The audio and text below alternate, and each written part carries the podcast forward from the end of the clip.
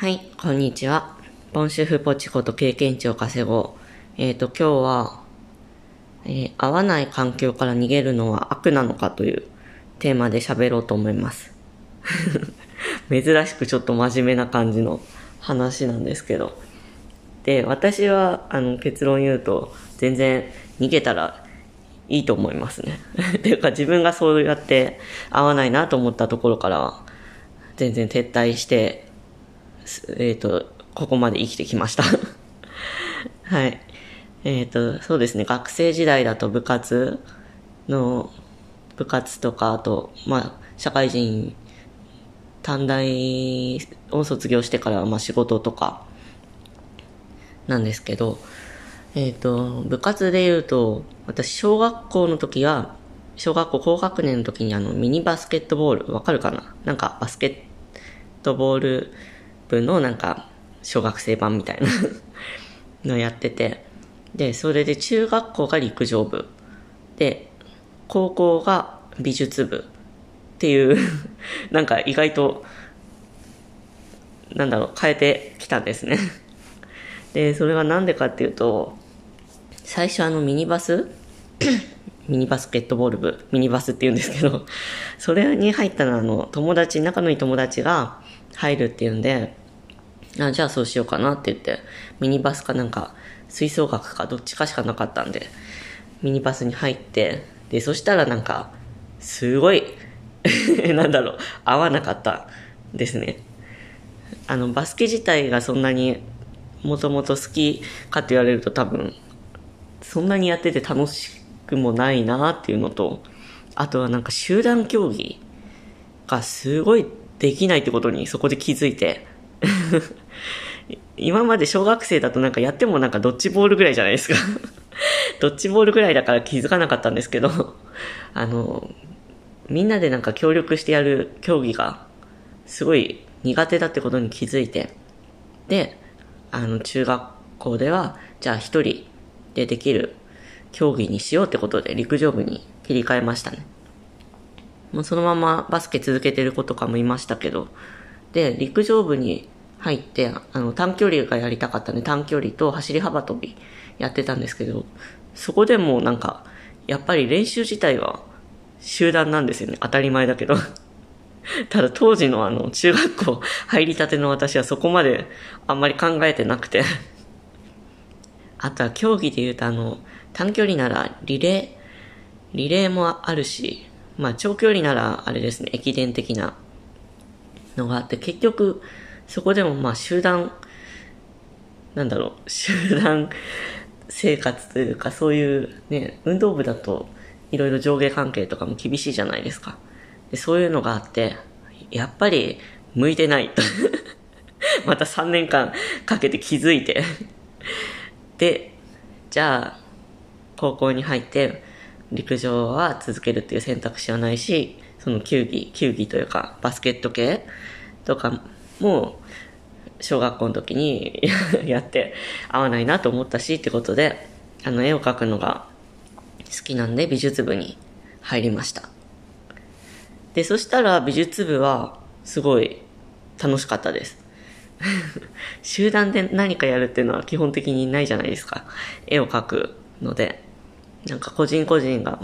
あの、授業終わったら、あの、部室に集まって、なんかちょっとおしゃべり、軽く喋って、あとはなんか好きに自分の描きたい絵を描くみたいな 感じで。で、あ、全然関係ないんですけど、えっ、と、うちの学校は油絵が中心でしたね。はい。で、そんな感じで、なので私は、あの、バスケやって合わないって言って、そこでやめて陸上に変えて、陸上もやって、はい、合わないってことで、そのまま美術部に切り替えてっていう生活をして、最終的に自分的になんか楽しいなと思える環境に落ち着きました。で、その時にあの、仲良くなった子たちとは、今でも、えっ、と、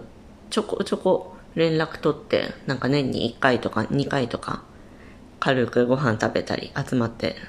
仲良くしてる感じですね。最近ね、コロナが流行ってから会えてないんで、ね、早く落ち着いてほしいんですけど。なので、なんか、一個、や、なんか最初に決めたからってそれをわざわざ自分が合わないなと思ってるのに続けるっていうのは、私はしなくていいんじゃないかなと思いますね。そこでまあ石の上にも3年とか言うけど、まあ私3年やったしみたいな 陸上部3年やって合わなかったしっていう、まあ3年やらなくても全然途中で本当に合わなくてなんかもうそこにいること自体が辛いとか、ね、しんどいとか そういうレベルなら本当に途中で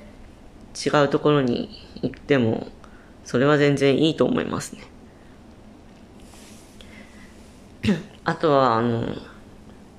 私はあの短大を卒業してから正社員経験がないんですけど、で、うーんと短大、それまであの高校、高校3年生の時に始めたバイトをそのまま続けてて、それはなんか結構自分に合ってたみたいで 長く続いたんですけど。で、なんかまあそのバイトしていく中で、私電話応対がすごい苦手だなってことに気づいたんですね はい。で、なんかそれはあの最終的に自分がなんか多分 ADHD っていうなんか注意欠感多動障害だっけ？なんかそういう傾向があるっていうことにあの20代半ばぐらいで気づいたんですけど、その就活とかの時ではまだあまり分かってなかったんですね、自分で。で、なので電話応対なんかわかんないけど、これ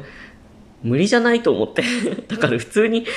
電話するところとかは務められないだろうなっていうのと、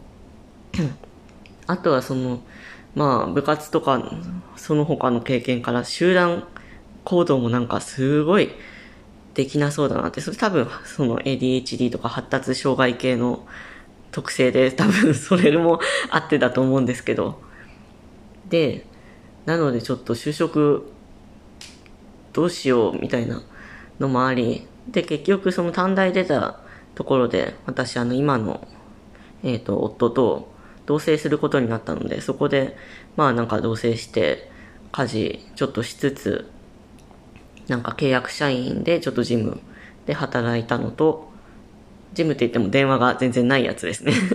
はい。あとはなんかパートで飲食店をちょっとやったって感じで、あとはなんか本当家で、えっ、ー、と、このブログを始めたり、そのブログ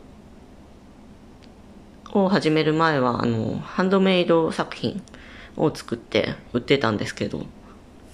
それはなんかあの、一人で自分でやって自己完結できるからか結構長く続いて、で、月一番多い時で8万円とか、ありがたいことに売れ、売り上げが出た時もあって。なので、そうですね、なんか、頑張る、頑張るというか、自分のなんか合わないなと思ってそこで耐えて、なんか克服、克服できることなら克服するとか、まあなんか、頑張ってみるっていうのもいいと思うんですけど、多分中には本当に合わない。うんと、まあ私みたいにちょっと発達障害的な傾向がある人とか、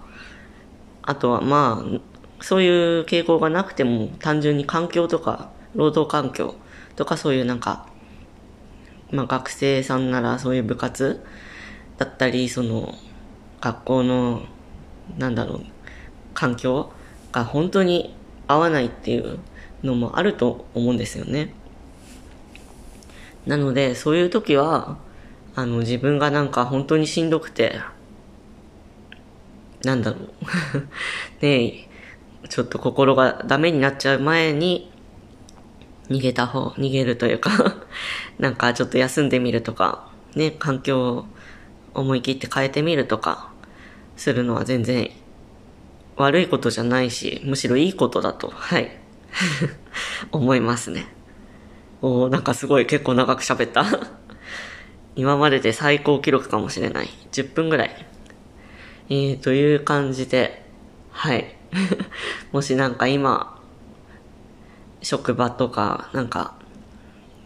学校とか家庭環境とかで、なんかしんどいなっていう方がいたら、そこからもし、自分がなんか選択して変えられる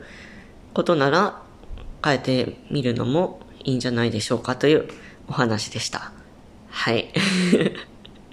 ちょっと今日は真面目に話してみました。はい。では今日もゆるく頑張りましょう。